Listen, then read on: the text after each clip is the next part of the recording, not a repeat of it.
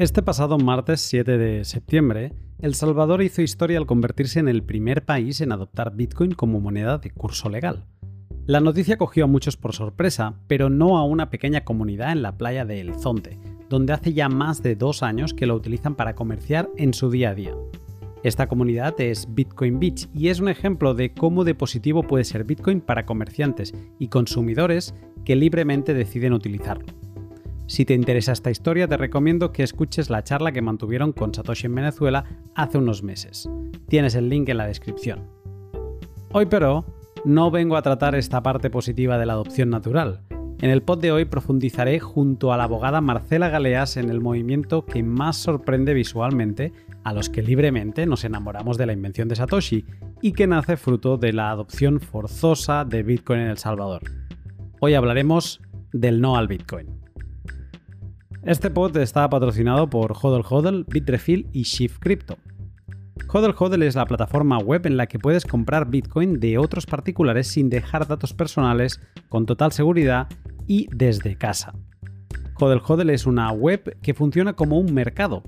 Hay gente que quiere vender y pone ahí su anuncio de venta y otra que quiere comprar y puede o tomar una oferta de venta o también poner una oferta de compra y esperar a que alguien la tome.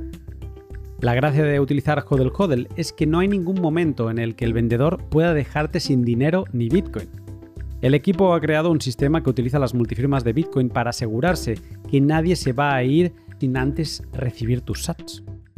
Ah, y al no ser custodio, cuando se finaliza el proceso, recibes tu Bitcoin a la wallet de tu elección, ya sea esta Moon, Blue Wallet o la cartera física, por ejemplo, de Bitbox 2.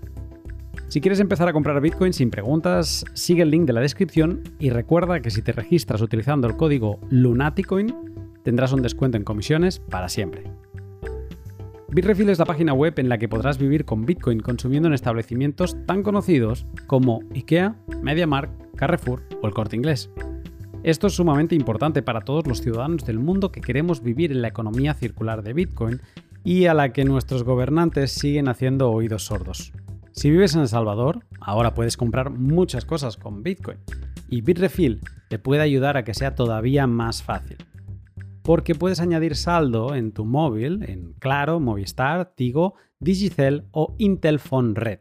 Todo desde el sofá de casa, sin tener que desplazarte, ni ir a ninguna tienda ni nada, y a la velocidad del rayo al poder pagar con Bitcoin Lightning.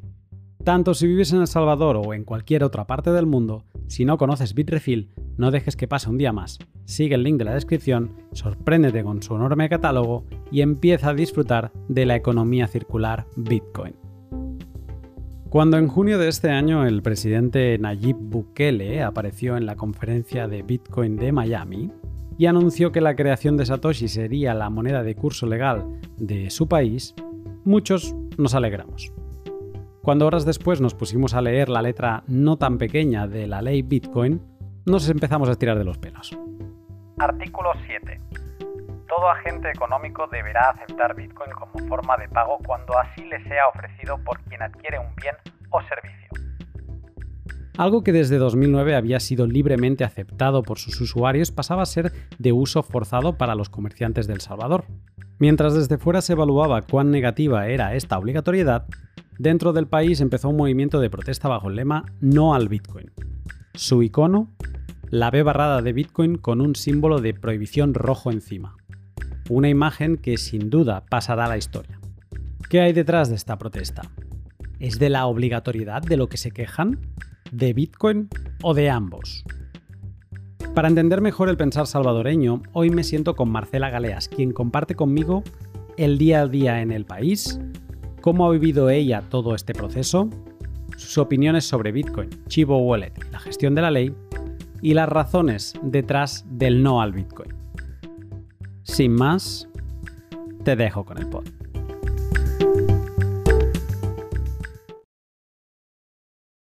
Buenas tardes, Marcela. Buenas tardes, Luna. ¿Cómo estás? Yo, yo bien, creo que tú estás eh, con bastante lluvia. Sí, eh, me encuentro bien, pero con un clima bastante lluvioso, bastante complicado.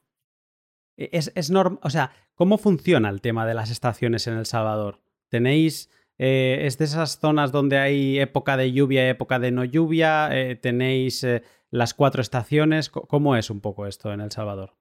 Únicamente se dan dos estaciones, verano e invierno. Entonces, el invierno acá empieza desde mayo y, es únicamente lluvias, lluvias y lluvias. Entonces... Em, ¿Hasta?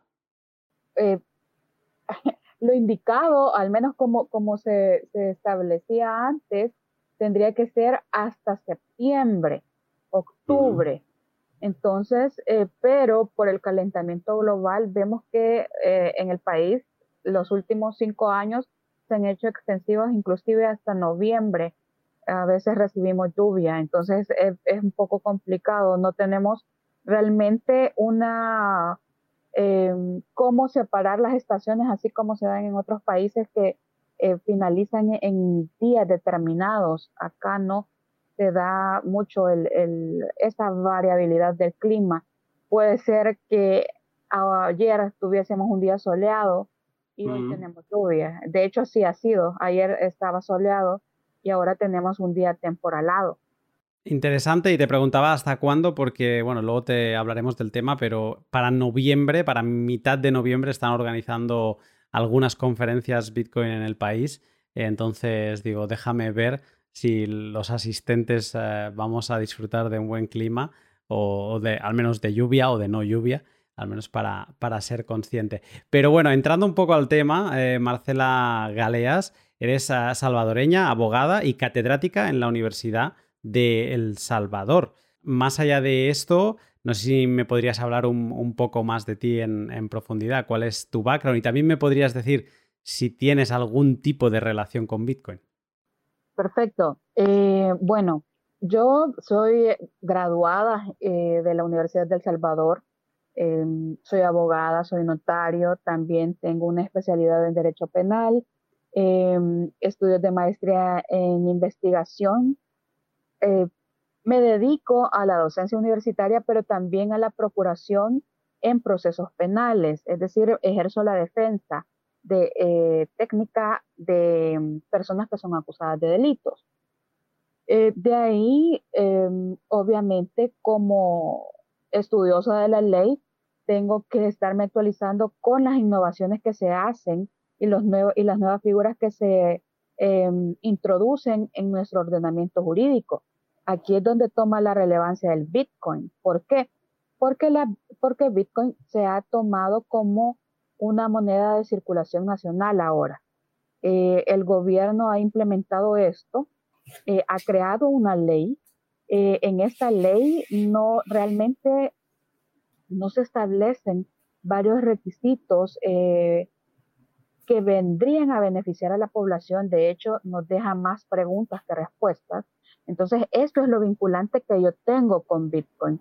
Eh, creo que cada ciudadano eh, en el mundo merece explicaciones eh, de los gobiernos cuando implementan una moneda para circulación nacional, indistintamente sea una criptomoneda o papel moneda como tal. Entonces, este, es, creo que eso es lo relevante acá en, en, mi país. Em, pasando de la esfera legal, vamos a la esfera práctica. Eh, acá se ha establecido de que eh, para usar Bitcoin se tiene que adoptar una billetera gubernamental. La billetera que se ha creado es Chivo Wallet. Pero esta billetera, el día de la implementación de Bitcoin, que fue el 7 de septiembre, falló y falló de manera generalizada. Entonces, eh, esa es la forma en que se ha dicho a las personas que se va a poder utilizar Bitcoin. Pero acá viene la otra situación. Yo eh, no es que tenga entendido, yo sé que no es la única manera que se puede utilizar Bitcoin, que existen otras billeteras eh, en las cuales eh, se puede utilizar. De hecho, yo estoy usando Moon Wallet, pero no requiere el uso de Moon Wallet todos los datos que está pidiendo Chivo Wallet, la cual es administrada por el gobierno de El Salvador. Ejemplo, en Chivo Wallet piden eh, desde tu nombre, tu apellido, em, algún documento de identidad, piden autorización para utilizar tu micrófono, eh, para utilizar tu cámara. Entonces, estas, estas eh, situaciones, y yo se lo he explicado a varias personas con las que he hablado, no son necesarias, al menos cuando yo hablé con quien me explicó el uso de las billeteras fue Alex Blackstein, ¿sí? Entonces, él me decía que no es necesario y de hecho, yo puedo dar fe de que no es necesario porque cuando yo abrí Moon Wallet no me pidió absolutamente nada. Entonces, ningún dato, eh, ninguna fotografía, eh, ni acceso a mi micrófono, Em, entonces, ese es uno de los puntos, claro, que para nosotros los salvadoreños, y voy a hablar de manera general, aún no encontramos el, cuál es el beneficio de usar una criptomoneda que no se nos fue explicada previamente y que en realidad para el nivel de poder adquisitivo que se tiene en el país, no amerita, no amerita porque la mayoría de salvadoreños no realiza mayores transacciones en su vida cotidiana. Entonces, esa es una de las incógnitas que existe en torno a esto. Porque, eh, y lo voy a poner tal cual, lo voy a trasladar em, y lo pueden ustedes constatar a, a, través de los medios que han publicado, inclusive en redes sociales, mucha gente se ha estado quejando, porque ni siquiera la, existe un 50% de salvadoreños que tengan un aparato, es decir, un dispositivo móvil en el cual pueda desarrollarse la mm, aplicación sin que, eh, sin que se, congele o se bloquee. Exacto. exacto. Entonces, mm, muchos dicen que es porque no tienen móviles de, última generación eh, y, y, es obvio, o sea, el, el Pueden ver ustedes el indicador de pobreza que tenemos en El Salvador y muchísima gente no puede acceder a, dispositivos móviles de alta gama. Entonces, este, ese es uno de los inconvenientes que se había dicho eh, también por parte de los funcionarios que para usar Bitcoin y la aplicación de Chivo Wallet no se necesita internet. Mm. Marcela, te voy a detener aquí porque, porque creo que quizá nos falta un poco de contexto. Em, te, voy a preguntar por El Salvador, porque estamos todo el mundo y literalmente todo el mundo que nos interesa Bitcoin, de todos los países de Australia, Noruega, España, estamos hablando de El Salvador y lo estamos tratando pues seguramente sin conocimiento de, de qué tipo de país es. Tú hablas de un 50% de em, ciudadanos que pueden acceder a un terminal que les funcione esta aplicación en concreto. Eh, entonces, eh, te pregunto, mm, ¿cómo es El Salvador? ¿Qué, por ejemplo, qué renta por cápita media estamos hablando? Em, el nivel de pobreza que hablabas ahora, mm, ¿de qué porcentaje de, población vive en, pobreza? No sé si podrías hacer un poco un, mm, tres pinceladas para que desde fuera nos hagamos una idea de cómo es El Salvador. Bien, este, cuando yo hablaba que el 50% estaba dando un aproximado, pero realmente no tengo el dato, lo que sí sé es de que muchísima gente vive en condiciones de, de, de pobreza. Pero bien, básicamente el PIB, eh, la deuda per cápita de El Salvador es de 2.654 euros por habitante es decir, 2.971 dólares por habitante. Entonces, esto según eh, fue publicado en el año 2020, según la tasa de variación anual del IPC. Esto fue lo que, eh, esto, esta, este dato se encuentra en, en, las páginas oficiales del gobierno. Entonces, ese es el, la situación. No podemos, al menos yo como salvadoreña, no puedo asumir de que esto haya cambiado del 2020 al año 2021 y que, de, y que por arte de magia la gente ahora pueda tener un acceso a Internet y a dispositivos móviles de alta gama, porque no es así. Eh, de hecho, hemos estado en plena pandemia y se ha visto reducido el, eh, los ingresos eh, no solo del Estado, sino que también de las personas, el desempleo, em, la falta de liquidez. Eh, entonces existe una situación bastante compleja y que a muchos salvadoreños nos ha llamado totalmente la atención que se quiere implementar esto cuando no se tienen las condiciones adecuadas. Em, creo que faltó eso, falta también el que se haya educado a la gente, no ha habido capacitación eh, para el uso de Bitcoin. De hecho, están los cajeros. Si ustedes pueden, eh, bueno, tal vez tú no podrías, pero eh, muchas personas han estado tomando fotografías a los, a los, a los kioscos donde están em, las máquinas para hacer las transacciones de Bitcoin. Entonces, no está llegando la gente.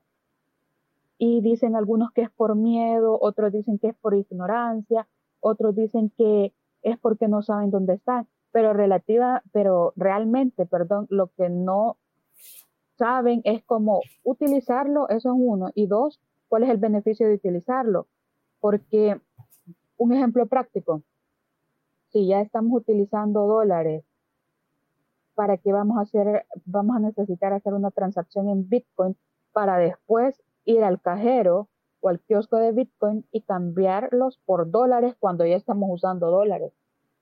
Entonces, esa es una de las cosas que a muchos nos dejan como, ¿cuál es la, en qué nos beneficia? Eso es por el uso cotidiano.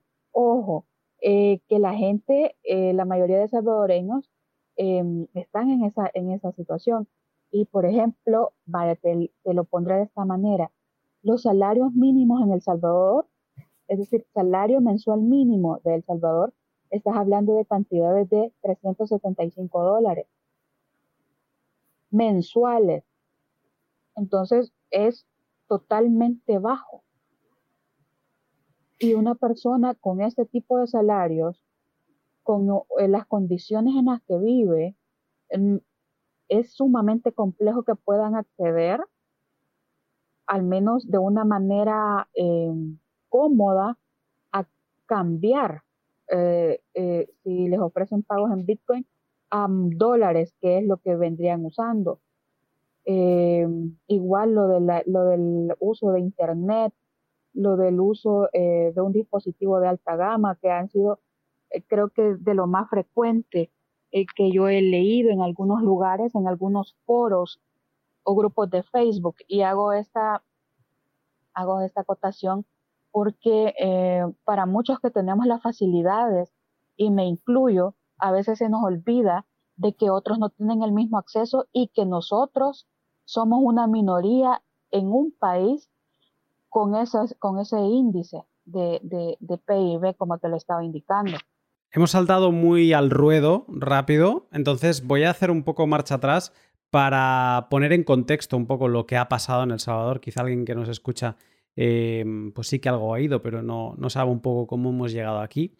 Y yo he, tomado unas fechas, ¿vale? Que me gustaría comentarte para ver tú desde una óptica no Bitcoin, porque mm, a ti Bitcoin te lleva te llega por el país en el que vives, no porque digamos quizá te hubieras interesado más en Bitcoin.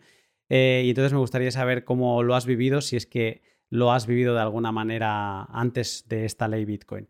En el 2019, yo creo que es un poco el, punto de partida de Bitcoin en El Salvador, en la, playa del, Zonte se crea una comunidad donde se empieza a impulsar una economía circular Bitcoin, como una economía paralela donde diferentes comercios empiezan a aceptar eh, Bitcoin. Y esa, comunidad se empuja como una comunidad Bitcoiner que se le acaba llamando Bitcoin Beach.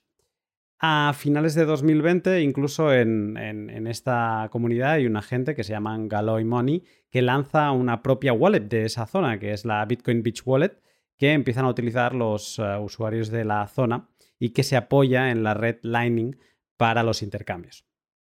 Ya pasamos a este año, en marzo de 2021, Strike, que es eh, una wallet, una empresa americana eh, que da servicio de, intercambio de dólares y Bitcoin eh, a la velocidad del, rayo, de, Lightning, que solo estaba basado y solo operaba en Estados Unidos, por primera vez sale de Estados Unidos para abrir y para ser, estar disponible para los usuarios en El Salvador. ¿no?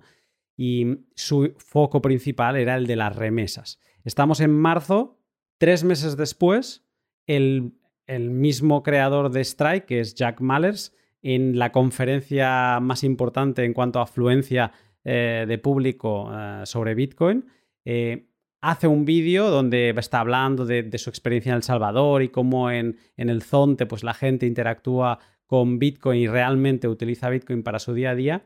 Y al final, por sorpresa de todos los participantes y de todos los Bitcoiners que estábamos viéndolo por YouTube, aparece el presidente de El Salvador, Nayib, y dice que la semana siguiente enviará a la Asamblea de, El Salvador una, un anteproyecto de ley que será la ley Bitcoin. My name is Nayib Bukele and I'm president of El Salvador. Great ideas are beautiful and have great power. But like most beautiful things, they can also be more fragile than we think. When I was a kid, we thought about the future and we were delighted by its possibilities. We couldn't wait for it to happen and be part of its creation. But now, ask almost anyone what they think about the future, and they will say something along the lines of nuclear war, climate catastrophe, hunger, pestilence, the death of life. We didn't take care of the beautiful idea that we create our own future, that we as humanity can do almost anything that we imagine. Our ingenuity, what separates us from other species. In El Salvador, we are trying to rescue this idea and start the design of a country for the future using the best ingredients that makes us who we are, while using sensibility to find the best examples of ideas from history and around the world. I believe Bitcoin could be one of these ideas. That is why next week I will send to Congress a bill that will make Bitcoin a legal tender in El Salvador. In the short term, this will generate jobs and help provide financial inclusion to thousands outside the formal economy.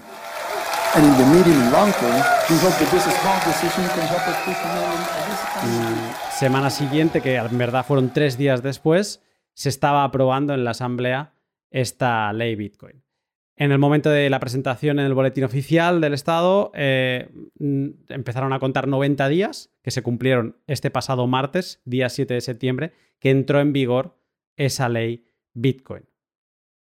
Eh, visto así, realmente los acontecimientos han sido bastante rápidos, porque desde una pequeña comunidad que parecía como un pequeño experimento, que yo creo que lo era.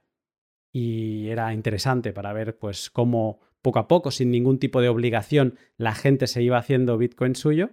Eh, pues desde ese experimento, cómo de golpe pasamos a un presidente en una conferencia mm, saliendo en primer plano y hablando en inglés diciendo que El Salvador va a tener Bitcoin como moneda de curso legal, a efectivamente estar viendo a día de hoy cómo en McDonald's o en Starbucks de El Salvador puedes pagar con Bitcoin. Eh, ¿Cómo lo has vivido todo esto? Lo que para ustedes fue una sorpresa, eh, para el presidente ha sido un acto premeditado. Eh, mi gobierno no hace nada de manera, em, de manera aleatoria. Lo que, como te repito, lo que para ustedes fue sorpresa, para el gobierno ya era algo premeditado. El presidente ni siquiera eh, hace acto de presencia cuando hay calamidades públicas, porque tenía que haberlo hecho en la playa El Sonte precisamente ese día para anunciar lo que vendría la próxima semana. Entonces, esa es una de las situaciones que muchas personas hemos eh, criticado de la implementación tan rápida del Bitcoin que no entró a discusión. Al final, no es el problema la innovación y la utilización de la moneda como tal, porque así viene siendo cuando se adoptó como moneda de circulación nacional el dólar en El Salvador. El problema con Bitcoin es que no tiene eh, un cambio em, estable, o sea, no, no existe una, una... Es volátil. Exacto, es volátil, eso es uno. Y dos, por la misma naturaleza de la criptomoneda, no está sujeta a un control ni registro como tal. Entonces, el problema que lo maneja como lo está manejando el gobierno y después de las reformas que se han dado a la ley de acceso a la información pública, para ninguno de nosotros los ciudadanos podemos saber en qué se está invirtiendo el dinero público. No sabemos cómo está invertido el dinero de nosotros los salvadoreños, qué transacciones se realizan, porque esa ley de acceso a la información pública ha sido reformada de tal, de tal manera en que no están dando cuentas del uso de los recursos. Nuestro, nuestro gobierno, nuestros funcionarios, no han dado ni siquiera eh, cuentas de cómo se utilizó el dinero de la pandemia. Todo eh, el presupuesto dirigido a la compra eh, por emergencia en pandemias no han dado cuenta ni darán cuenta porque han blindado la información. Entonces, ahora viene la implementación de Bitcoin y en la misma ley no establece la forma en que se va a ejercer la Contraloría o fiscalización de la moneda, en este caso de los dólares cuando se conviertan en moneda, en criptomoneda, perdón, entonces estamos todavía peor. ¿Por qué? Porque si bien existe una billetera gubernamental, esa wallet están obligados a someterse eh, y hacer las transacciones los ciudadanos salvadoreños no así nuestros funcionarios. Porque el presidente, él mismo, a través de su, de su cuenta de Twitter, manifestó que había comprado, primero eh, compró 200 Bitcoin, posteriormente otros 200, pero no se nos ha aclarado qué billetera utilizó, cómo los compró, de, este, de cuáles fueron la, digamos, em, de dónde salieron estos recursos, porque si bien la Asamblea Legislativa ya había eh, aprobado para ciertas situaciones, pero no se había hablado de la compra de Bitcoin y dónde están realmente estos, porque se habla de que todos los salvadoreños, al usar la Chivo Wallet, se les dará 30 dólares en Bitcoin. El punto es que ya veníamos de una pandemia y en la pandemia se habían estado dando, entre comillas, un dinero a la población para solventar eh, los problemas económicos, pero salió, y yo te puedo enviar el, enlace, salió que una persona reclamó más de 300 veces el dinero con su mismo eh, número de documento de identidad. Entonces ya salieron algunos diciendo de que al usar Chivo Wallet les aparece que ya fue retirado ese dinero. O sea, lo, que me da la sensación es que el, miedo, o sea, que estamos hablando de que hay un miedo a una falta de transparencia que ya venía de antes de Bitcoin, de, por parte de la administración, y que ahora con Bitcoin tenéis un miedo, los salvadoreños, de que todavía haya menos transparencia y que mm, haya o sea, ya no sé si mala o buena gestión, pero al menos una gestión que se desconoce, que el ciudadano no tiene capacidad de conocer y además que no están obligados a explicarla. Exacto, es que no, no existe, no están haciendo una gestión transparente. El problema y, la conversación no se puede ir porque eh, la forma en que lo están manejando eh, los medios gubernamentales en El Salvador es que la gente o muchas personas se están oponiendo al uso de los eh, al uso de Bitcoin como innovación. Y no es eso y creo que, que el problema no es de la criptomoneda en sí sino que el problema es del gobierno por cómo está administrando los recursos y cómo está implementando esta moneda que no está sujeta ni a registro eh, ni está tampoco sujeta a una fiscalización de eh, obviamente de los fondos públicos no, mm.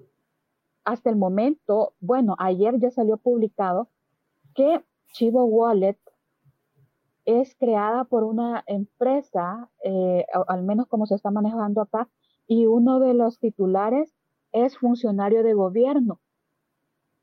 ¿Como creada por el gobierno? No, no es creada por el gobierno. Es una empresa privada cuyos titulares son funcionarios del gobierno, están actuando como particulares pero beneficiándose del dinero público, del manejo del dinero público. Entonces, realmente, ¿en qué nos beneficia a los salvadoreños que el gobierno utilice Bitcoin? ¿En qué? ¿En qué lo podemos ver traducidos nosotros? ¿En qué se incrementa nuestro patrimonio? De hecho, una de las eh, de lo que sucedió el día en que se implementó Bitcoin fue que bajó la moneda y estábamos estaban hablando de que el país había perdido más de 200 millones de dólares. Mm. Entonces, ¿cómo nosotros los salvadoreños podemos saber las razones por las cuales está implementando la criptomoneda si no vamos a obtener ganancias y el presidente y nadie del gobierno nos está explicando. Mm. Lo, que se, lo, que se, lee mucho y, al menos eh, se hace bandera, y de hecho hoy creo que el presidente ha publicado un tuit al respecto, es eh, sobre las remesas. Creo que es así como se llama, ¿no? Remittances. Que es todo el dinero que envían los salvadoreños que están viviendo en Estados Unidos a, sus familiares a El Salvador. Y que efectivamente eh, Bitcoin, como es un dinero global, eh, no entiende de fronteras, se mueve como si fuera un email, que lo puedes enviar a cualquier país del mundo, pues em, lo que te permite Bitcoin es em, matar a cualquier intermediario como podría ser Western Union. El titular que retuiteaba el presidente, creo que era de la CNBC, es que eh, Western Union podía estar perdiendo 400 millones de dólares al año eh, por esta adopción de Bitcoin en El Salvador, entendiéndose que los salvadoreños empezasen a utilizar Bitcoin para enviar dinero a sus eh, familiares. Es, ¿Tiene tal importancia las remesas? O sea, este, este discurso te encaja? La situación es la siguiente, esa es la manera en que se quiere eh, justificar la implementación de Bitcoin sin el análisis respectivo. El Salvador es bastante dependiente en su economía de las remesas porque existe alrededor de, de 2 millones de salvadoreños en Estados Unidos. Entonces, claro, somos una economía dependiente, pero el hecho de que allá se pueda em, hacer una transacción en Bitcoin eh, utilizando una billetera y enviarla acá, es obvio que acá los salvadoreños que la reciban van a tener que hacer su cambio a dólar. Entonces no quita absolutamente nada, solo se traslada el negocio de Western Union a los cajeros eh, o kioscos de Bitcoin que hay acá en el país, al, uso de la Chivo Wallet. Entonces el negocio ya no va para los extranjeros, sino que se quedan con aquellos funcionarios que están utilizando em, los recursos del Estado para beneficio propio, porque eh, en la implementación de esto, y tú lo puedes constatar, Chivo Wallet responde a una sociedad anónima. Mm. Entonces es empresa privada. Además es un misterio que en estos días, que relativamente hace, pues es que estamos a, viernes, fecha 10 de septiembre, estamos grabando este podcast, y hace tres, escasos tres días ¿no? que Chivo Wallet ha empezado a funcionar y es un misterio que está corriendo por, por Twitter que ya empezó a ver a, a, diferentes miembros de la comunidad buscando, intentando averiguar quién está detrás.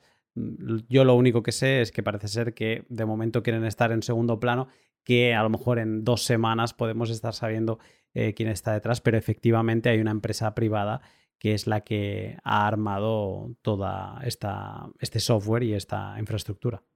Exacto. Y lo otro que es em, que a la gente no le explican que puede tener otras opciones, que por qué necesariamente se tiene que utilizar Chivo Wallet. Eh, de hecho, a mí me hacen muchas preguntas con Moon Wallet y el por qué a mí Moon Wallet no me pide tantos datos ni me pide tampoco acceso a mi micrófono, ni acceso a, mi cámara. Entonces, acá en el país está viviendo una situación eh, complicada con respecto a las personas de oposición. Todo aquel que es crítico al gobierno está sometido a acoso y está sometido también a que le vulneren sus cuentas, a que entren, eh, a escuchen sus conversaciones. Entonces, em, de hecho, si tú ves en los espacios de Twitter, muchas veces llaman a que graben, a, que graben los espacios para que identifiquen a las personas. Entonces, em, da la sensación de que esto de que se autorice por medio de la aplicación al micrófono y a la cámara no es en realidad por salvaguardar el, el dinero o la criptomoneda que uno pueda disponer, ¿no? Desde el móvil, sino que es para tener un control sobre los usuarios. Entonces, eso es bastante complicado porque al menos lo que yo entendí y de la manera amplia que me lo explicó Gladstein, no es necesario todo esto. De hecho, para nada. Como las criptomonedas, eh, el fin es que la gente sea libre en el manejo de sus recursos. Correcto. Es así. Pero no se está haciendo de esta manera, al menos no de la forma en la que está implementando el gobierno de El Salvador para con sus ciudadanos, aclaro esto, porque ellos sí están haciendo un uso libre de los recursos, pero no de ellos, sino que de nosotros los contribuyentes.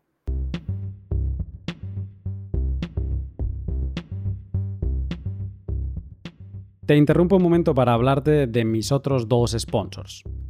La semana pasada me lo monté en grande. Dado que no hay conferencias bitcoiners cerca, decidí montarme yo una y me escapé a visitar a mis sponsors en Suiza, Shift Crypto. Me apetecía mucho ver cómo trabajan, conocer a todos los eh, miembros del equipo y compartir con ellos ideas y sugerencias que había ido acumulando. La escapada, aunque corta, estuvo genial y pude compartir charlas técnicas excelentes junto a Douglas, Benma o Stadicus. Es un gozo hablar de protocolo y hardware wallets con estos monstruos. De la visita me llevo que Shift está en plena forma, que las ideas de futuro, que desafortunadamente no puedo compartir por aquí, están súper bien encaminadas y que quien decida hoy o en el próximo año, por decir algo, conseguirse una Bitbox 2, va a tener un muy buen dispositivo para tiempo. Si estás pensando en pasar de tu hot wallet móvil a un dispositivo que aumente la seguridad de tus Bitcoin, no lo dudes y échale un vistazo a la web de Bitbox 2. Recuerda que ya puedes comprar en, en, su web oficial sin tener que dejar tu DNI. Ahora te lo envían desde Alemania y no han de lidiar con ningún trámite fronterizo. Y también recuerda que puedes eh, comprar tu dispositivo con un 5% de descuento siguiendo el link de la descripción y utilizando el código Lunatic. Y también te voy a hablar de LEN, la plataforma de préstamos de Hodel Hodel. Ahora mismo está en medio de un upgrade con muchísimas mejoras en camino y que estará disponible a final de mes. Este verano he estado haciendo unas pruebas con finanzas Bitcoin y espero poderte contar muy pronto cuál ha sido su, resultado. Es realmente algo muy potente el poder tener créditos colateralizados con Bitcoin. Hasta que la mejora del LEN esté concluida no se podrán generar nuevos contratos, pero lo que sí puedes hacer hasta entonces es eh, registrarte utilizando el código September, o sea, septiembre en inglés, y en mayúsculas para recibir un descuento del 50% en la comisión de creación de los contratos una vez la plataforma vuelva a estar 100% funcional. Si no conoces Lend, échale un vistazo siguiendo el link de la descripción y si no tienes cuenta, creo que es una gran oportunidad.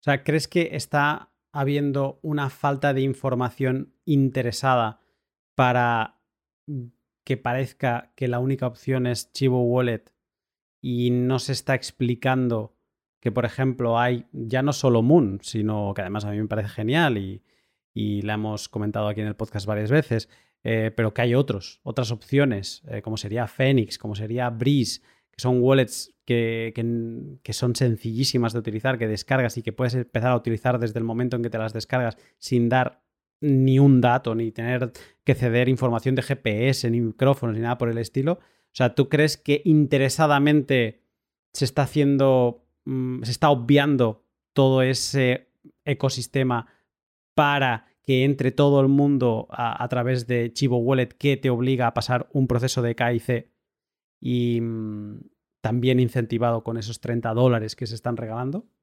Claro, es que no me explico cómo podría ser de, manera diferente si no está siendo intencional. Han creado una billetera del Estado, eh, manejado eh, por una empresa privada cuyos actores son funcionarios, eh, que no actúan como funcionarios, sino que como destinatarios del flujo monetario.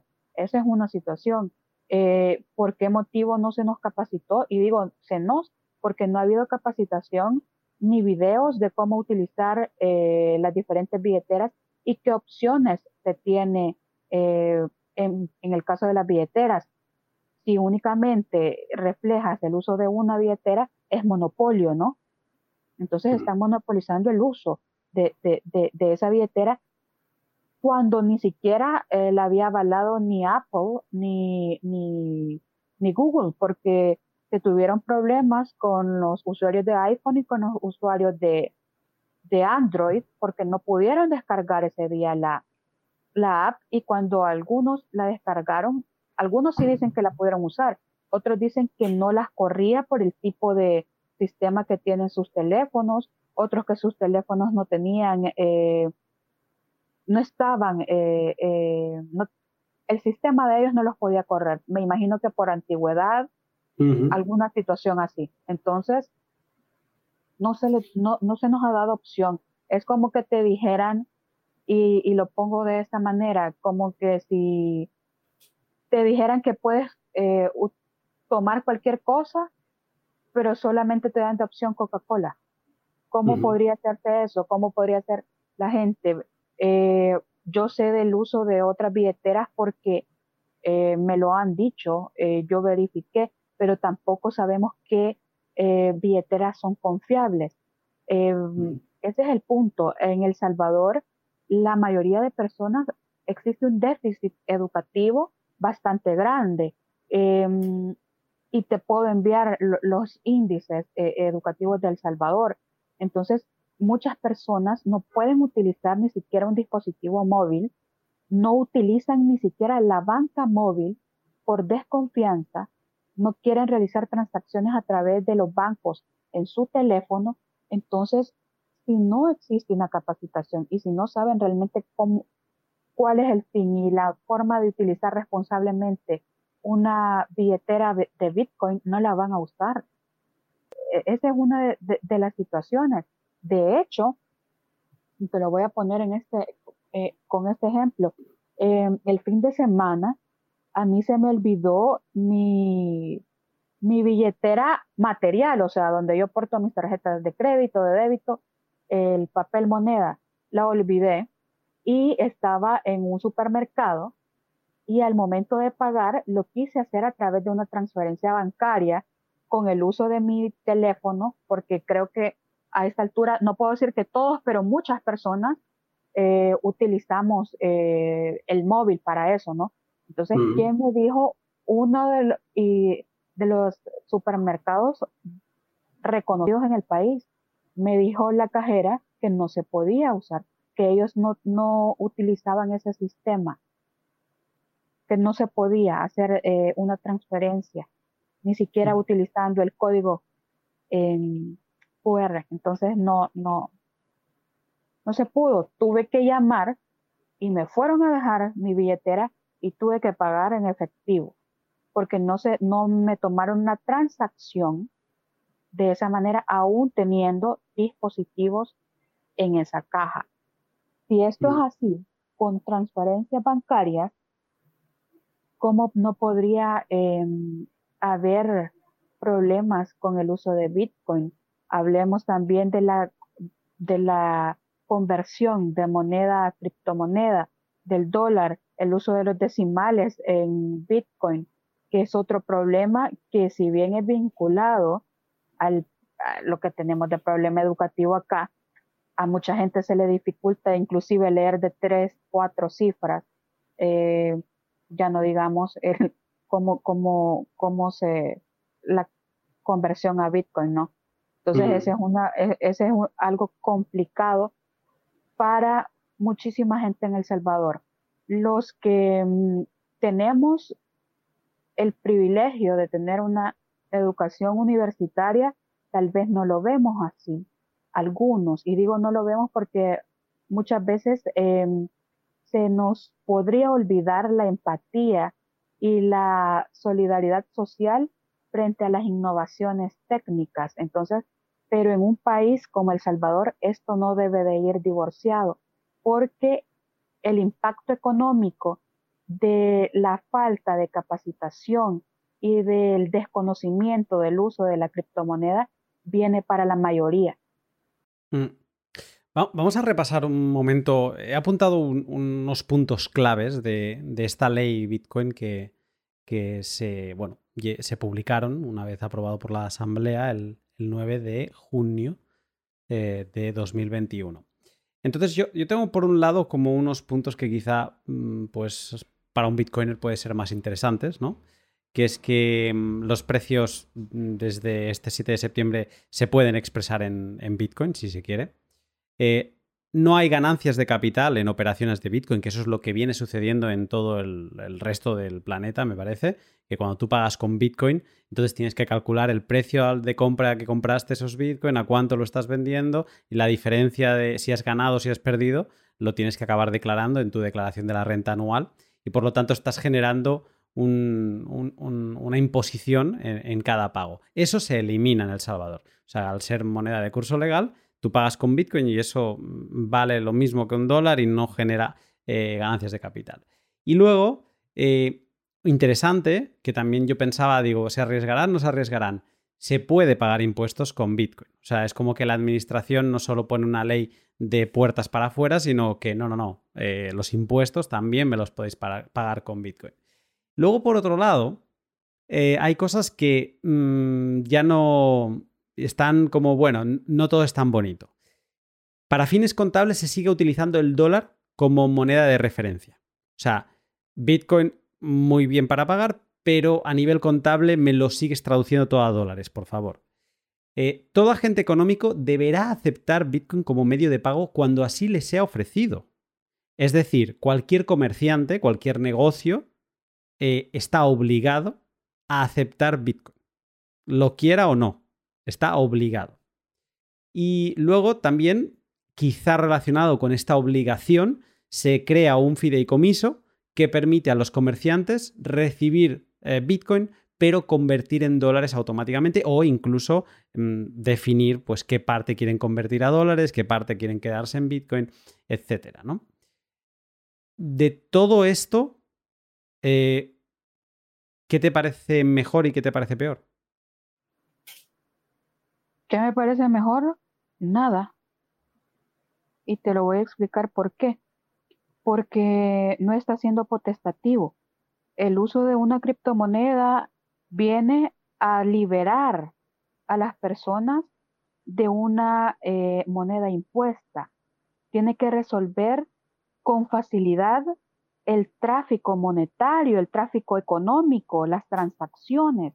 No, puede, no ponerles más eh, peros o burocracia para poder acceder a su dinero. Entonces, si todo lo que tú me has dicho en este momento, si le ponemos la lógica, viene a obstaculizar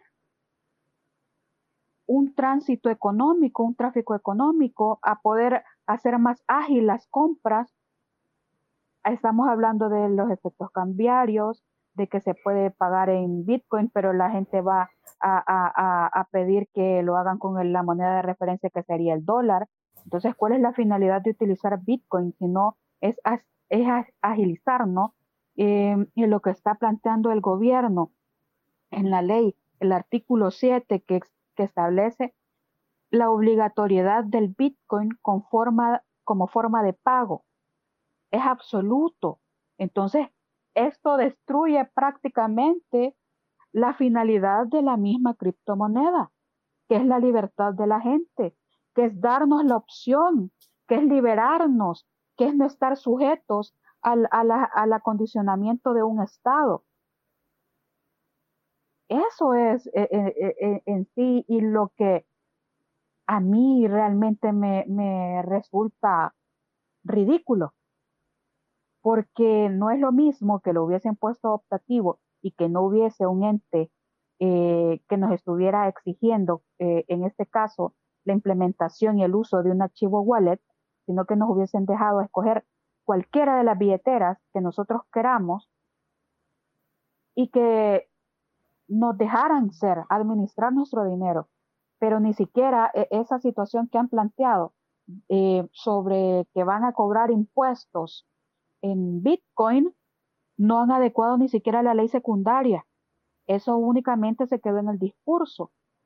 Como muchas cosas que hace el gobierno, se queda en el discurso pero no se traduce en leyes. Entonces, ¿qué van a hacer? Nos van a cobrar los impuestos en dólares, harán la conversión en Bitcoin, pero dudo mucho que cuando baje Bitcoin nos van a aceptar ese día la moneda.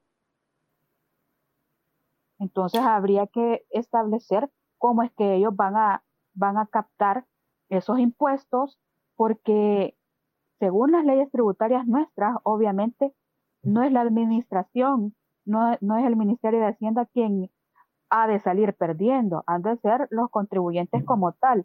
Entonces hay que ver la, cómo va a estar ese día eh, eh, Bitcoin, si está a la baja o al alza, eh, para poder pagar los impuestos y no sé realmente cómo lo van a, a realizar cuando no se tiene ni siquiera el conocimiento técnico, porque si tú ves a los funcionarios, ninguno sabe cómo funciona la moneda, ninguno te dice cómo puede utilizar, cómo utiliza una billetera, porque ninguno de ellos lo ha hecho. Así de fácil y sencillo. Y si escuchan este podcast, mis, eh, los funcionarios de mi gobierno, porque sé que lo van a escuchar, creo que deberían de tener la humildad de aceptar de que no estaban preparados, de que ni siquiera se, asesoraron técnicamente para implementar Bitcoin y que ni siquiera ellos lo saben usar. Quizá, o sea, lo que estoy viendo de, escucharte y, de leer también otras críticas que, he visto por Twitter es que realmente se siente como que ha sido demasiado apresurado, que al final 90 días son muy pocos días y, y que no sé si decir que quizá Bitcoin puede morir de éxito, pero sí que quizá la población puede acabar llegando a Bitcoin pero con sufrimiento, ¿no? Que Bitcoin en todo el resto del mundo, todos los que estamos, em, que nos sentimos bitcoiners, ha sido por decisión, sin obligación de ningún tipo, y digamos que nos hemos ido enamorando de las ideas que hay detrás de Bitcoin, y que quizá en El Salvador nos podemos encontrar con que el primer país en adoptar Bitcoin como moneda de curso legal acabe siendo el país con más detractores por verse obligados y por tener que al final capacitarse a la fuerza, quitando quizá tiempo libre después de su trabajo, para acabarse formando en, en, algo que les ha caído del cielo quizá demasiado rápido. Y que no nos dan cuenta de, de nuestro dinero como contribuyentes, del uso de los recursos del Estado, porque nos están fiscalizando, nos quieren controlar a través de Chivo Wallet pero como te repito, Luna, el gobierno no nos está dando respuesta de cómo están invirtiendo los bitcoins comprados. No sabemos eh, eso, cómo se realizó y por qué se realizó esa compra. Eh, eh, por qué escogió precisamente a esta persona para comprar los bitcoins, por qué no escogió a otra persona, por qué no te escogió a ti, por qué no escogió a otros. No ha habido ningún proceso de licitación pública. No, no, no ha existido ninguno. Entonces, esa es la pregunta, ¿cuál es el beneficio eh, del gobierno de implementar esto? ¿Cuál es el beneficio para nosotros los ciudadanos? ¿Por qué no existe transparencia en las compras de Bitcoin?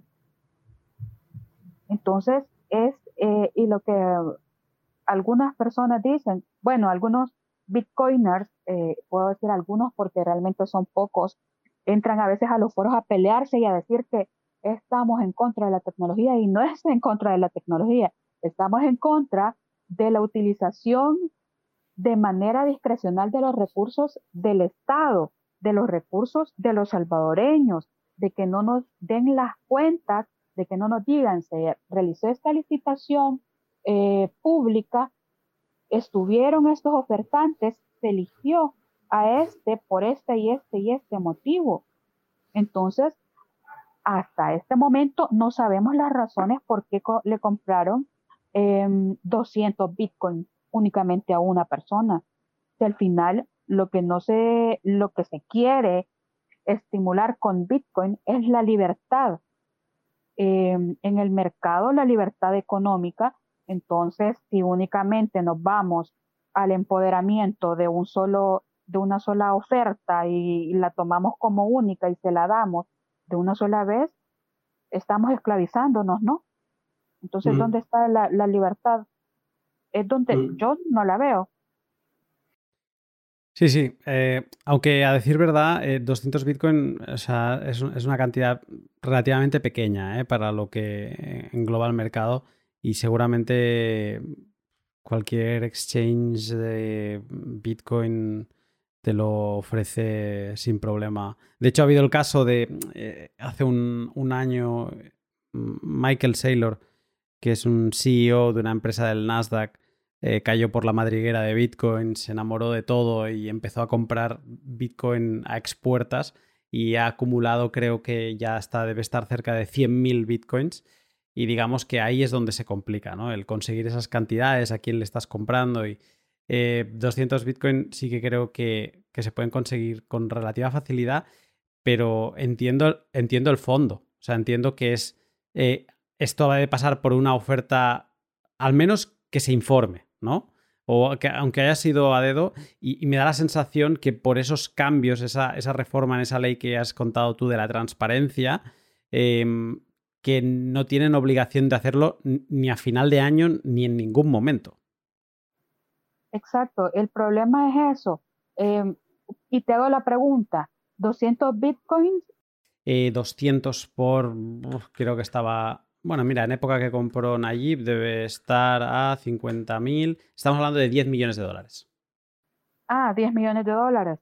Perfecto. Y estás hablando de una nación eh, que básicamente no puede sostenerse ni siquiera una cartera de educación con ese número. De hecho, fueron redirigidos el presupuesto del Ministerio de Educación y el Ministerio de Salud, en, porque aún tenemos el problema de la pandemia, para, eh, para pagar para las estructuras de los kioscos de Bitcoin.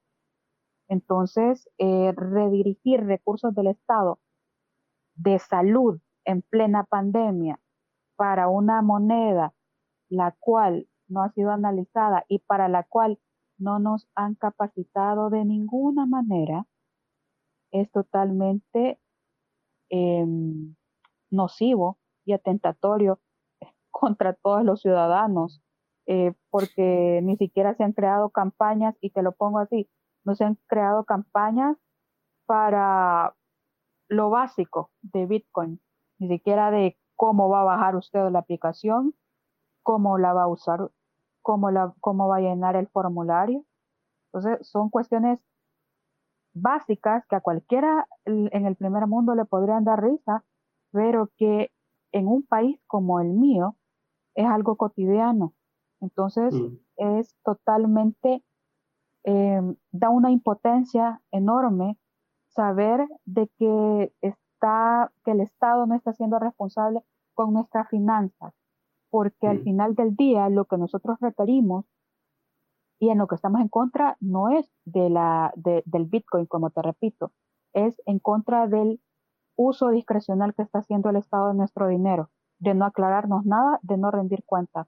Me da la sensación eso, que, que resumiéndolo mucho podríamos decir que el problema es la transparencia y la obligatoriedad, ¿no? El, darle la vuelta a una tecnología que era libre, eh, hacerla obligatoria y esa falta de transparencia que no debe ser solo con Bitcoin, sino que debe ser una crítica transversal en, diferentes aspectos. Eh, te quería hacer una pregunta que quizá mm, puede parecer que, no, da lugar, pero ¿cuál, es el estado de la banca comercial en El Salvador? O sea, ¿es, ¿es, un sector que se mueve? ¿Hay competencia? ¿Hay diferentes bancas comerciales que te ofrecen diferentes intereses o para pedir hipotecas? O sea, ¿es un sector vivo? Hay diferentes. Em, bancos aquí en el país. Eh, yo no soy economista, eh, tengo conocimiento básico de ello, pero, por ejemplo, eh, hay bancos colombianos. puedo mencionar los que están. Está, por ejemplo, HSBC, está Da Vivienda, está... Em, o sea, los hay y son, y son comunes, ¿no? O sea, que... Los hay, sí, y ellos, lo, pero los bancos dijeron que no iban a hacer transacciones en Bitcoin. Pero, ah, cómo es eso? E, e, e, es que ahí está la situación, de que obviamente ellos se rigen por normas em, internacionales y la situación es que no van a ¿cómo podrían utilizar Bitcoin si no existe un, eh, llamémoslo, no existe un cambio determinado, así como nosotros tenemos el dólar. De dólar a colón, obviamente, el dólar es em, equivale a 8.75 en colón. Ya está, obviamente, eh, establecido en la ley el cambio, a cuánto equivale. En cambio, de dólar a Bitcoin no se puede establecer porque obviamente la moneda no está sujeta a control, la criptomoneda no está sujeta a control, a establecer un, un, un, cambio determinado por la misma volatilidad de, la, de, de ella.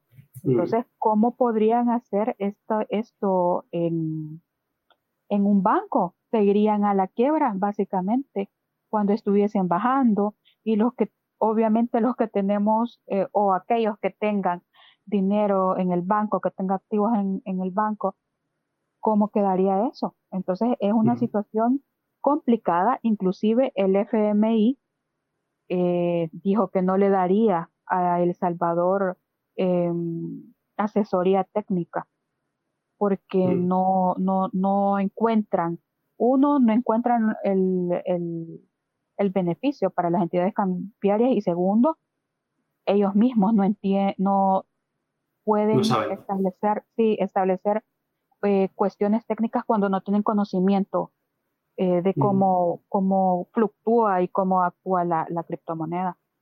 Mm.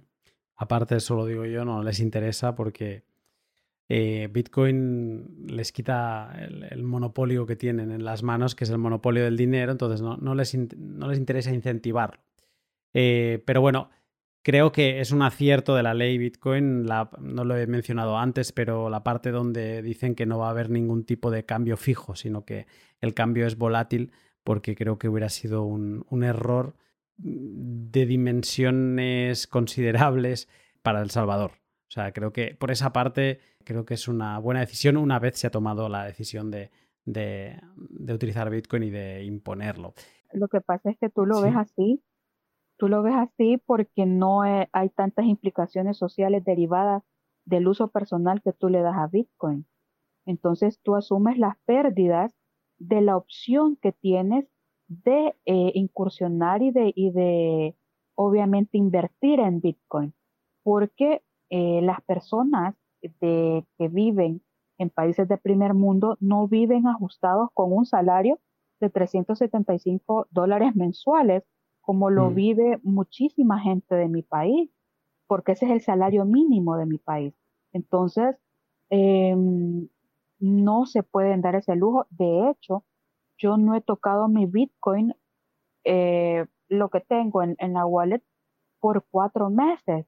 Entonces, yo puedo hacer eso, pero la mayoría de la gente, la mayoría de salvadoreños no pueden hacer eso porque viven específicamente de lo que ganan mes a mes. Pagan su vivienda, su vestuario, su transporte, su alimentación, de eso precisamente. Entonces, aquí es donde vemos ajustado esa situación y lo que viene que, mencionabas tú. Em, claro, lo desde la finalidad de Bitcoin, eh, que es no ser sujeta a control, y por eso fue creada, está perfecto. Pero para un país como el nuestro y para cómo se está utilizando, que sí nos están imponiendo el uso de la misma, pues básicamente destruye el argumento anterior que te acabo de dar. Destruye la máxima. Estoy consciente que gran parte del problema de mm, perspectivas debe ser porque, por ejemplo, yo no puedo llegar a ser consciente de la realidad y de las implicaciones en el día a día que le superan a una persona que quizá no sepa ni lo que es ahorrar, que simplemente viva con lo que, que vive al día, ¿no? Pues ¿qué, qué le implica la obligación de, por ejemplo, tener que aceptar bitcoins en su pequeño comercio, ¿no? Y lo que estoy empezando a ver muy claro es que, aunque hay opciones, aunque no las hayan explicado, aunque hay opciones, sí es verdad, de diferentes wallets, sí que es verdad que casi todo el mundo que se vea obligado a recibir bitcoins va a optar por Chivo, porque le dan esa posibilidad de hacer el cambio automático, ¿no? Entonces están centralizando ah, todos los puntos de venta, todos los puntos de, pagos que hay en el país, eh, los están empujando a que pasen por Chivo, por, por este intercambio automático a dólares. Porque algo que no me ha pasado desapercibido es que yo antes te he comentado lo de las remesas, eh, que si se van a ahorrar, ¿no? Y tú me has dicho, no, no, pero es que se lo, se lo, digamos que el dinero no se va a quedar en Western Union, pero se va a quedar en, en, el gobierno, porque la gente va a correr a cambiarlos. O sea, en ningún momento te has planteado que el ciudadano acumule Bitcoin, sino que el, o sea, tú estás pensando que a la que reciban van a hacer el cambio y que en ese cambio va a haber una pequeña comisión, un pequeño spread y que ese spread es el que se va a llevar el, gobierno, digamos, que va a generar una fuente de, ingresos por ese, por ese cambio. O sea, ¿no crees que la gente vaya a acumular Bitcoin? No, no. Y estoy segura que no lo va a acumular y te voy a explicar por qué. El Salvador es un país consumista. El Salvador no produce nada más que gente. Entonces no puedo suavizar la realidad que vive el salvadoreño. Em, si la mayoría eh, tenemos eh, en este país eh, problemas de acceso a la educación, problemas de acceso a empleos, tenemos realmente una situación económica bastante, bastante comprometida y social, ya no digamos, los altos índices de violencia que se viven en mi país. Entonces, la mayoría de personas va viviendo al día no se pueden dar el lujo de no tocar lo que les envían y específicamente la mayoría de personas que reciben remesas, y a esto me voy a referir, y existen investigaciones las cuales puedes consultar, la mayoría de las personas al recibir remesas no son personas productivas en el en cuanto tengan un empleo establecido, sino que estas personas únicamente reciben lo que les envían viven de rentas. Exacto, viven de eso. Entonces, no van a mantener intacto eso, no van a, no van a acumular Bitcoin porque tienen que sobrevivir. Entonces, es algo bastante complejo, pero esa es la realidad del salvadoreño. De hecho, existen varias mm, eh, investigaciones periodísticas sobre eso, incluso hay eh, investigaciones a nivel universitario eh, sobre la, forma de, de, las remesas, o sea, el comportamiento del migrante, de las remesas y las personas que viven acá en el país. Entonces se da esa situación, el consumismo.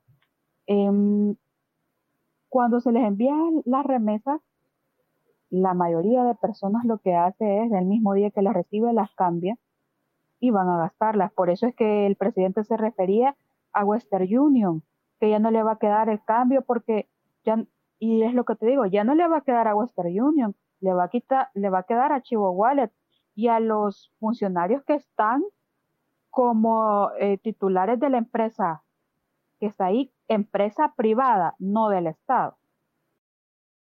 Hmm. Em, interesante todo esto. Eh, lo que te decía antes de la banca comercial es porque aquí en Europa y en Estados Unidos eh, se está hablando de un tiempo hasta parte de una cosa que se llama CBDCs, ¿vale? Que es Central Bank Digital Currencies, que básicamente es em, juntar lo peor de todos los mundos. Es la trazabilidad de Bitcoin con el dinero del Estado. Entonces es convertir, crear un dinero del Estado sumamente trazable. Cada ciudadano eh, estará controlado al extremo de que desde el Banco Central sabrán en qué te estás gastando tu dinero, ¿no? Y eso, bueno, es una de las preocupaciones que hay. El Banco Central Europeo dice que no, que va a ser un, van a crear un euro digital eh, privado. Eh, bueno, por ejemplo, el único experimento que yo sepa ahora que está en funcionamiento es el yuan, un, yuan que crearon y ya, ya le pusieron una cosa que a mí me da pánico, que crearon dinero con caducidad. O sea, un dinero que te incentivaba a que lo gastases porque si no caducaba. Em, entonces, esto de los CBDCs lo que lleva es a, eliminar la banca comercial, porque hasta ahora la banca comercial hace de intermediario del Banco Central eh, con los ciudadanos. Los CBDCs eh, eliminan a la banca comercial porque desde la banca central se pueden crear wallets, o sea, crean una wallet que luego el usuario se la crea, se descarga esa wallet, se abre una cuenta pasando un proceso de KIC y digamos que tiene línea directa de comunicación con el Banco Central. No sé si esto que te estoy diciendo te está sonando familiar, pero es que a mí, viendo un poco lo, en lo que se está convirtiendo Chivo Wallet, me recuerda a esta eliminación del intermediario, a esta eliminación de la banca comercial y una relación directa entre el ente gubernamental, que viene a ser el Banco Central, y el ciudadano. Con lo que se eliminan intermediarios y se establece un control bastante más directo. Un control directo que al final no va a dar a las arcas del Estado en lo que van a ganar en comisión, sino que va a ir a la bolsa de los funcionarios titulares de la empresa.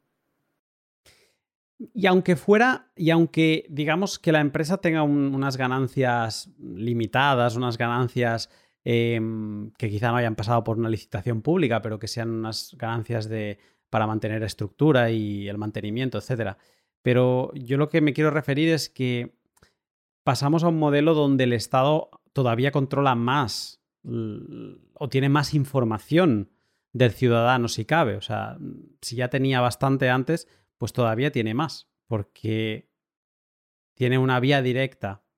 Va a tener acceso a nuestro, al micrófono, a la cámara, al GPS, nos va a poder ubicar fácilmente. No, y a los balances. A los balances, exacto. Y ese es otro punto.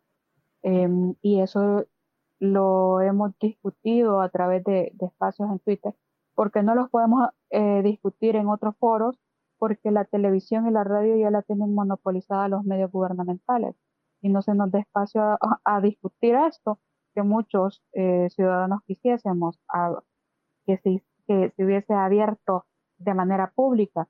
Es lo siguiente, si ya falló Chivo Wallet en el primer día y ellos justificaron que era porque toda la gente quiere acceder, ¿cómo me va a garantizar a mí el día de mañana como ciudadana y a los más de 5 millones de salvadoreños que no se va a venir abajo Chivo Wallet y nos va a dejar en nada? Horas que no vamos a poder hacer transacciones porque está monopolizado el uso de Bitcoin con esa billetera. ¿Se, conoce algún tipo de casa de cambio, un exchange, eh, donde la gente pueda cambiar Bitcoin por dólares que no sea el oficial del Estado? O sea, ¿a ti te viene a la mente alguno que, haya sonado por el país? No, no hay. No hay. Me, da la sensación eso, ¿no? Que ha sido todo tan rápido que realmente hay una falta de información y que muchas de, las, de los miedos que yo estoy escuchando hoy son fácilmente salvables. Simplemente, pues, no, utilices Chivo, utiliza Mon, no utilices Chivo para cambiar a dólares, utiliza otro exchange que acepte em, ciudadanos del Salvador, que entiendo que los debe haber, y, descentraliza, ¿no? Eh, eh, eh, todos, toda esta, pues bueno, desde la custodia hasta, hasta el intercambio. Y, lo que veo es eso, es que por un lado falta mucha formación y información. Exacto no se nos ha dado esa información. De hecho, la gente solo va a utilizar, dice que va a utilar Chivo, no saben ni cómo utilizarla. Esos problemas que se dio el primer día se van a seguir dando.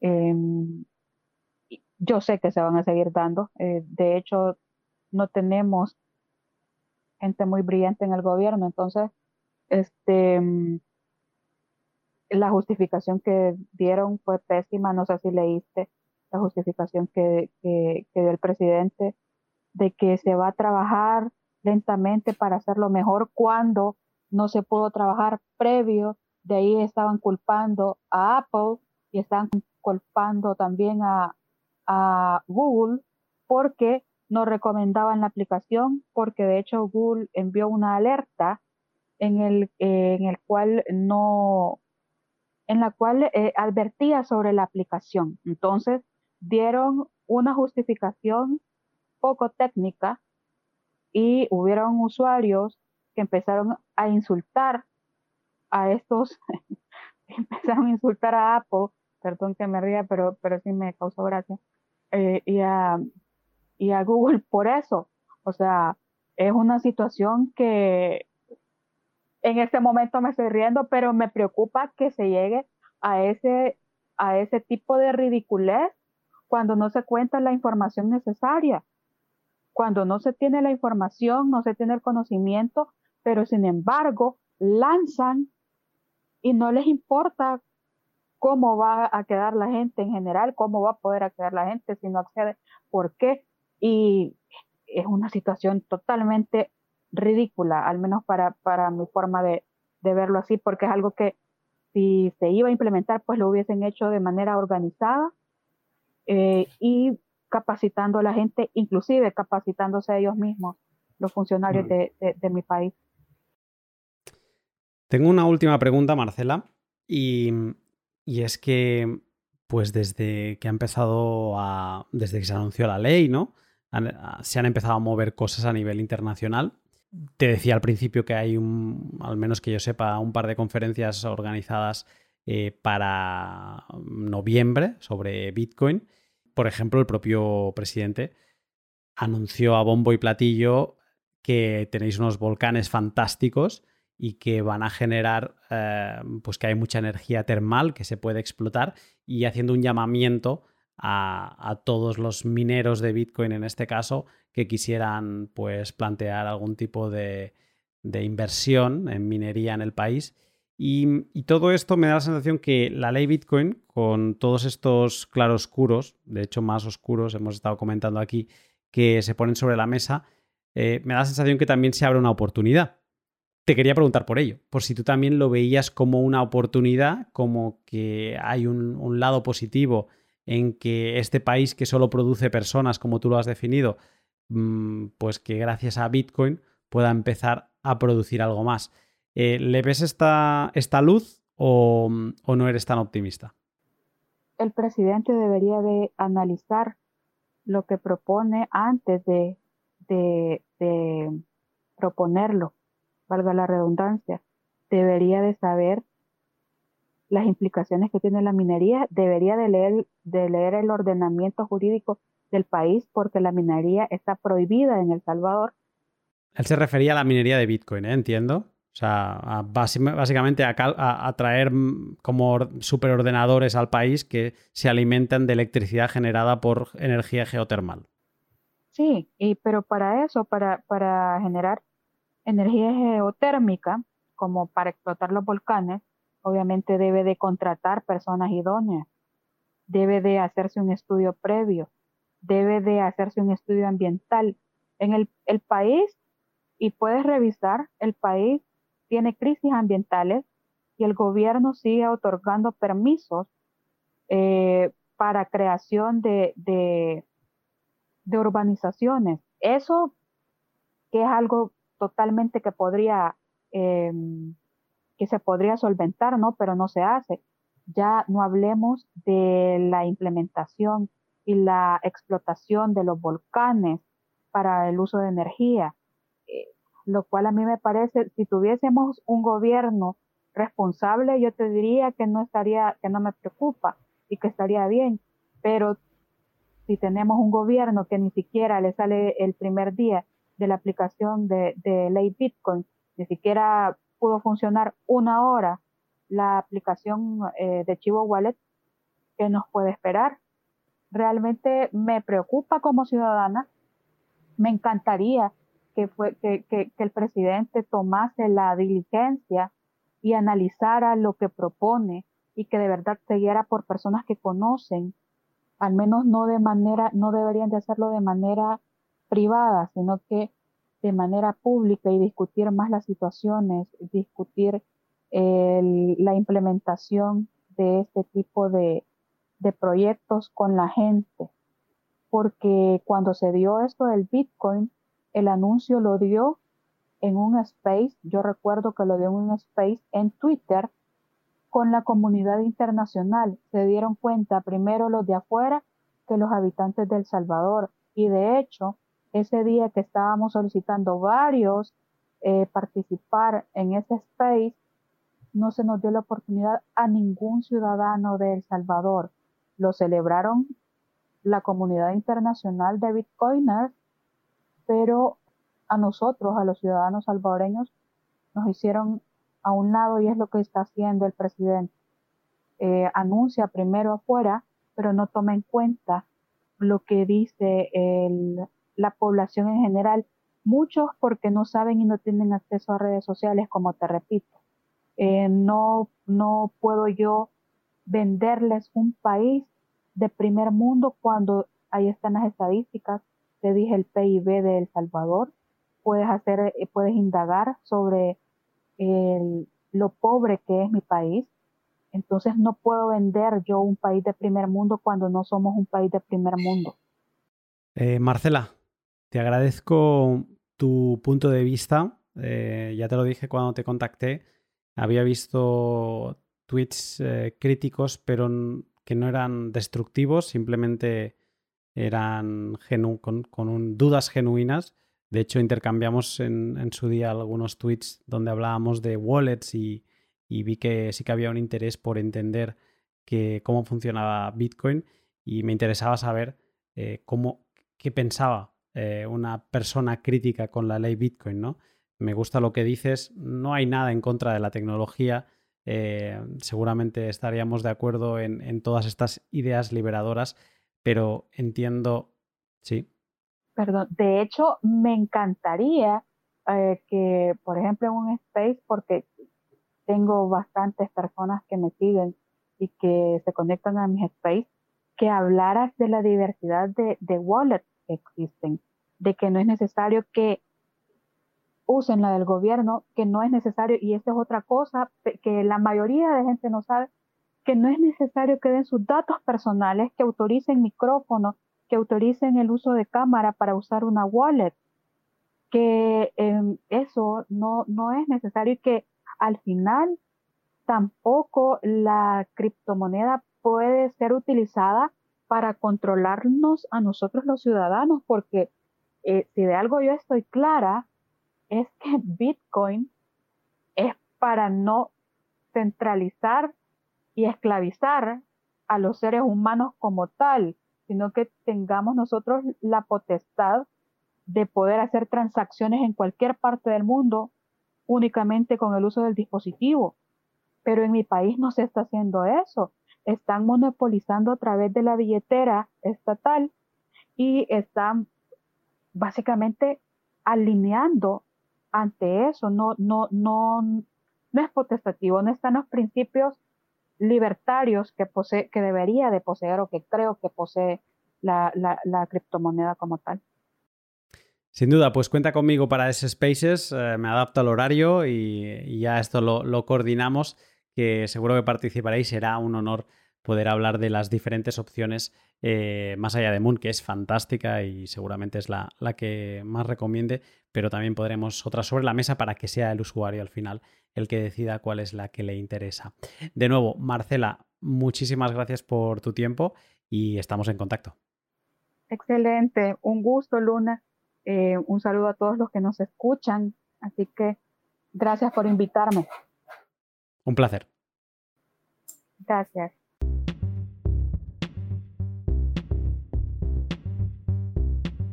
Y hasta aquí el podcast. Ha sido un honor y un placer poder hablar con Marcela Galeas, persona que conocí en Twitter, en ese momento donde empezaron a aparecer los símbolos de no al Bitcoin y que, pues bueno, yo estaba muy sorprendido, ¿no? Porque para mí Bitcoin solo, solo es algo bueno, algo que puede ser bueno, ya es bueno, pero puede ser todavía más. Y en ese momento como de shock empecé a leer pues tweets de todos lados, ¿no? Los que decían estos salvadoreños están locos y los que los salvadoreños que decían esto del Bitcoin es un atraso, ¿no?